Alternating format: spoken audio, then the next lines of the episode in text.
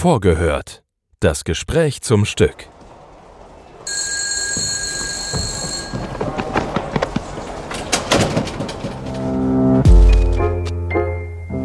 Einen wunderschönen guten Tag, meine sehr verehrten Damen und Herren.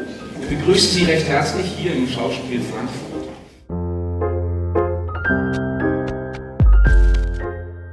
Herzlich willkommen zu Vorgehört. Mein Name ist Katrin Spierer. Ich bin Dramaturgin und spreche heute mit dem Regisseur und Bühnenbildner Sebastian Hartmann über die Inszenierung von Arthur Schnitzlers Traumnovelle. Arthur Schnitzler ist Wiener, geboren 1862 und gestorben 1931. Er war Arzt und Schriftsteller und Zeitgenosse von Sigmund Freud. Und die Traumnovelle ist 1926 erschienen.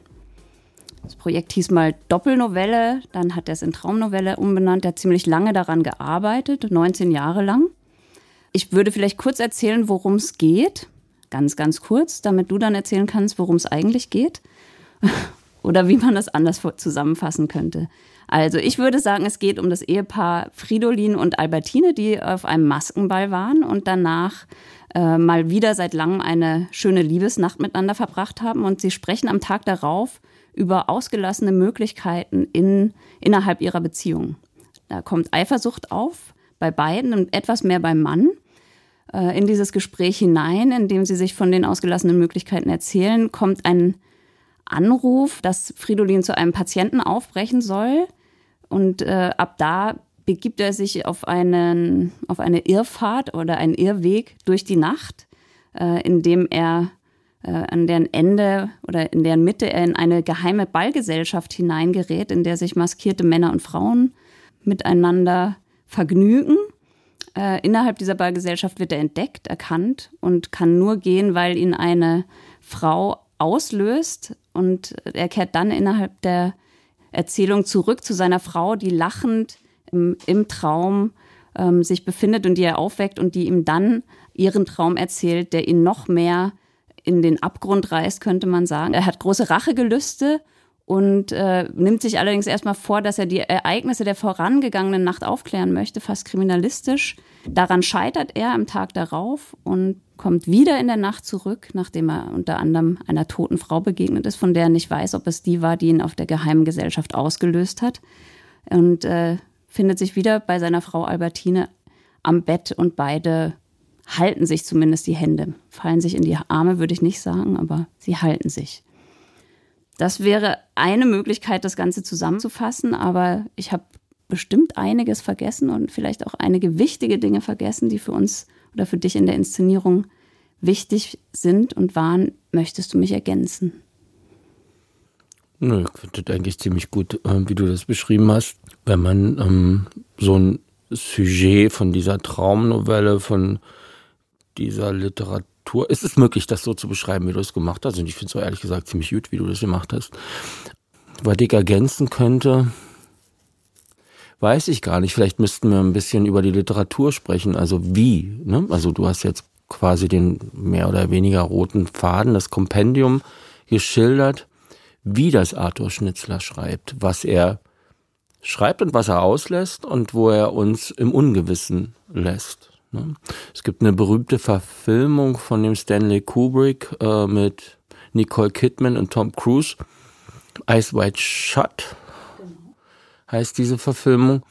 Und Stanley Kubrick löst tatsächlich bestimmte Fragen auf. Also mm, die, die Redoute am Anfang, also dieser Ball wird gezeigt, darauf, äh, bei, auf diesem Ball hat unser Arzt, unser Fridolin tatsächlich eine Dame, die in einem glaube, Kokainrausch ist und eine Überdosis gekriegt hat, die er, die er rettet, der in Leben ihr rettet und man glaubt als Zuschauender, dass auf diesem Ball, zu dem er sich unerlaubt über einen alten Freund, der Nachtigall heißt, lustigerweise, mhm.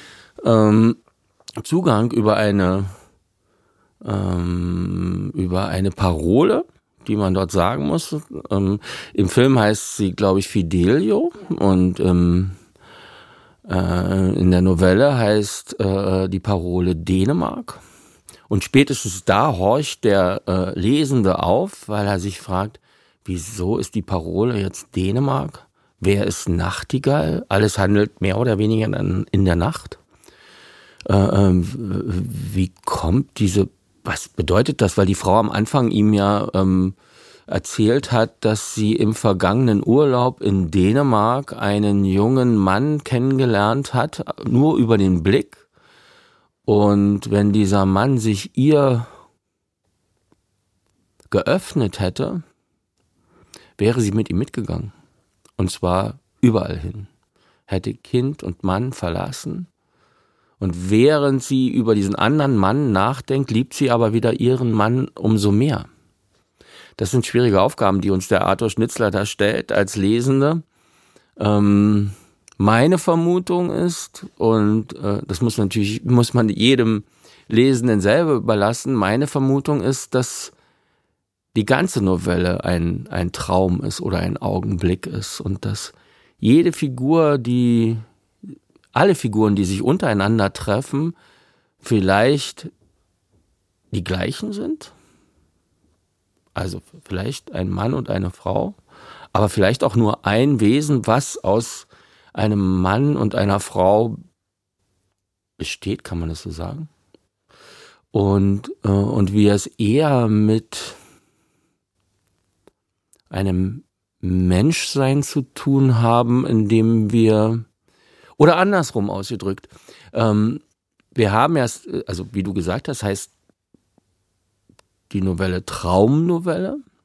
Und äh, das Reich des Traumes ist ein über Freud hinaus, würde ich jetzt mal sagen, wo ich ehrlich gesagt nicht so einen starken Zugang habe, sondern eher aus älteren Kulturen, anderen, anderen Kulturen, indigenen Kulturen, mh, hm, vergangenen Kulturen, die den Traum tatsächlich als eine eigene Welt anerkannt haben.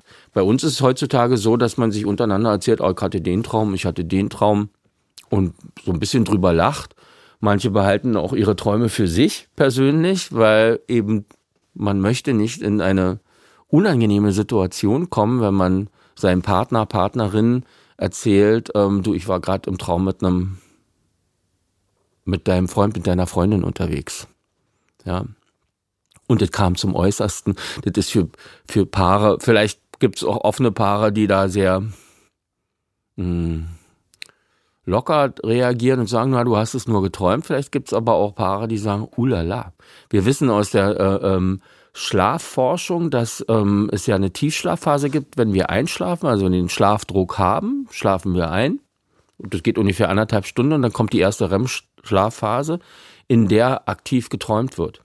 Und wir träumen immer, jede Nacht. Der eine kann sich dran erinnern, der andere nicht. In diesen Träumen wird von Sigmund Freud vermutet, verarbeiten wir unseren Alltag. Kann sein, muss aber nicht sein. Was interessant ist, rein aus der wissenschaftlichen Sicht, dass Menschen, die äh, also von der Tiefschlafphase in die REM-Schlafphase kommen, Gehirnströme haben, die dem Alltag, also unserem Alltag gleichen. Also die, die Ausschläge, die dort sind, sind so wie die, die wir jetzt haben, wenn wir uns beiden erlauben zu sagen, dass wir gerade nicht schlafen und nicht träumen.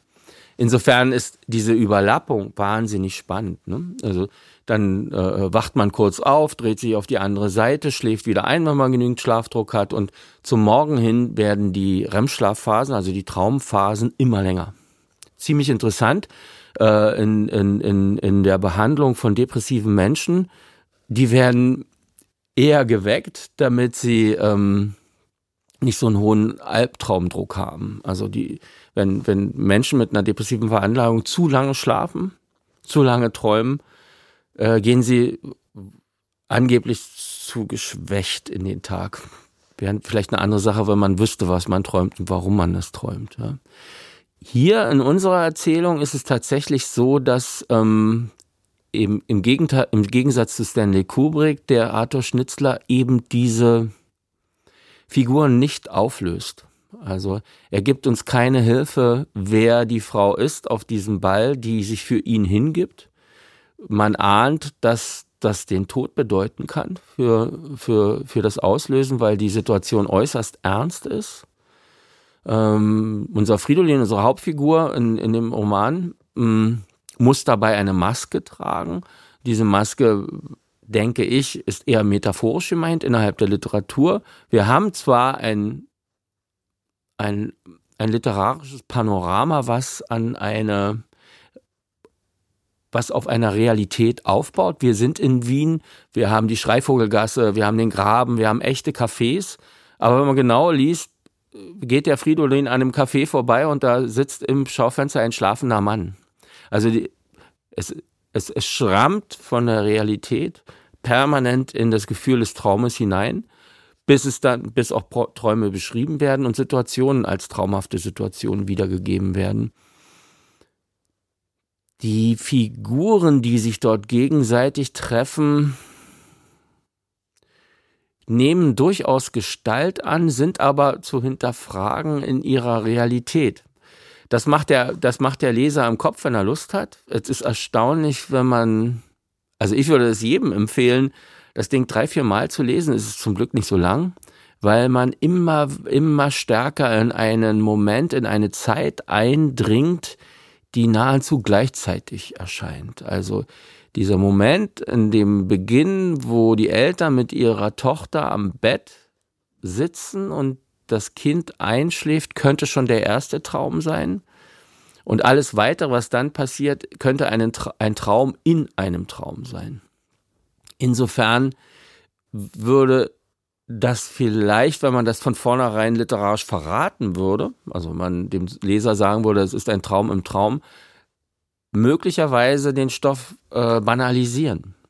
Also wir sind leicht, äh, leicht geneigt zu sagen, ach, das habe ich nur geträumt oder es ist nur geträumt oder ich habe davon geträumt und damit ähm, entfernen wir uns ein Stück weit, finde ich, von der Romantik des Traums und von der Ernsthaftigkeit des Traums. Hier in dieser Novelle ist es sehr geschickt gemacht, ähm, dass, dass wir ununterbrochen das Gefühl, Gefühl haben, äh, äh, den Figuren in einer Realität zu folgen, gleichzeitig aber auch darauf hingewiesen werden, dass es möglicherweise gar keine Realität ist. Und das finde ich persönlich sehr spannend. Und da kommt eventuell auch der konzeptionelle Ansatz her, dass ich ähm, behaupte, dass wir in einem Augenblick äh, dieses Buch lesen müssen und auch, dass dieser Abend ein Augenblick ist, in dem sich auf einer bestimmten Ebene, auf, einem, auf einer traumhaften Ebene, also der Abend gehorcht eher der Dramaturgie des Traumes als der Dramaturgie eines Sujets, ja, auch wenn dort zwischendurch vielleicht eine Figur auftritt, die versucht sich ähm, diese Geschichte von A nach B ähm, zu erzählen, sich selber oder dem Publikum.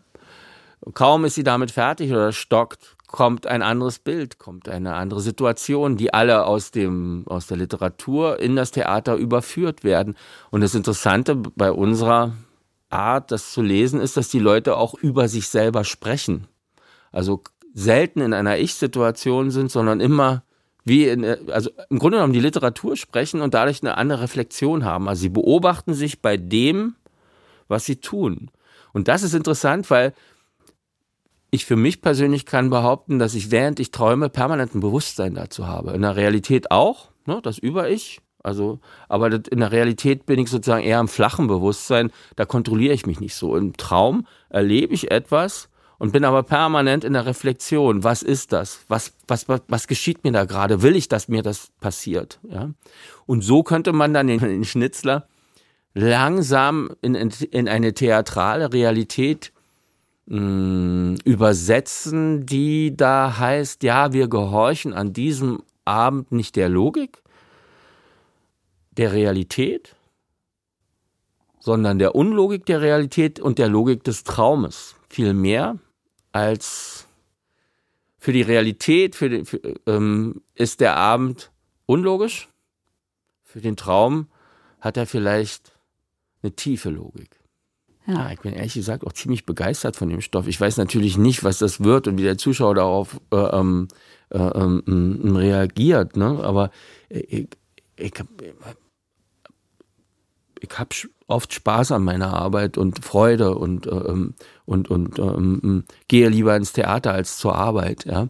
Äh, aber äh, hier ist es tatsächlich so, dass ich, ähm, ich, kann nicht aufhören zu denken. Es macht mich so reich und ähm, es erfüllt mich so mit den Schauspielern im Augenblick zu arbeiten, dass ich ähm, mir richtig wünsche, dass das ein Erfolg wird oder dass das gut wird. Also wo es mir sonst nicht darum geht. Ne? Aber hier diesen Abend fange ich an, auf eine Art und Weise zu schätzen und verliebe mich auch in die Spieler und in das, was sie tun oder worum sie dort kämpfen, in, äh, weil sie sich ja selber ihrer Bühnenrealität bewusst sind, aber sich äh, an Orten wiederfinden in ihrem Spiel, wo sie doch nicht genau wissen, wo sie innerhalb der Geschichte gerade auftauchen.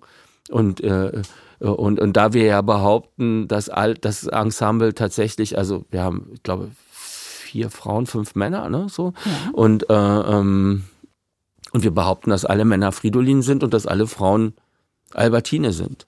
Im gleichen Augenblick können sie aber auch andere Figuren darstellen und ununterbrochen mit Fridolin und Albertine verschwimmen.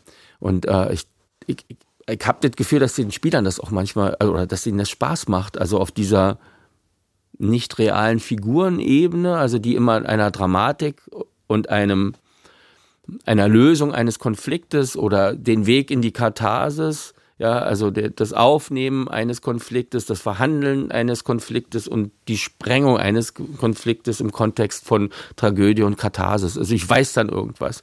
Das Interessante ist, dass die Leute, obwohl sie permanent behaupten, etwas zu wissen, eigentlich nicht viel wissen. Und es ist sehr spannend. Und das finde ich auch mega aktuell. Ja, und das hat einen großen Witz auch manchmal, finde ich. Also das hat, naja, ich finde, das ist, das kann, kann man schon auch nochmal so unterstreichen. Das gibt einen gewissen Humor trotzdem, obwohl der Stoff auch so wahnsinnig äh, schwer klingt. Vielleicht ist auch das aktuell oder der Witz möglicherweise. Ja, das ist sehr charmant. Also dieser, dieser Schnitzler ist sehr charmant und hat, und wenn man weiß, wie die Wiener drauf sind und dass die auch immer noch einen kleinen Augenzwinker daneben haben, ah, der Schmäh ist schon dabei. Ne, also der ist schon dabei. Und ich mag auch Theaterabende, wo ich lachen und weinen kann. Oder Filme oder äh, Sachen, die mich äh, auf der einen Seite fröhlich machen und auf der anderen Seite nachdenklich machen. Oder vielleicht auch für den Augenblick eine Wolke des Kummers über mich ziehen lassen. Die sich dann hoffentlich wieder abregnet. So ist es. So, so möchte ich es mal bestehen lassen und mich freuen mit dir auf die Premiere den Zuhörenden danken und mhm. ähm, bis zum nächsten Mal. Ja, vielen Dank dir für das Gespräch. Das war vorgehört. Das Gespräch zum Stück.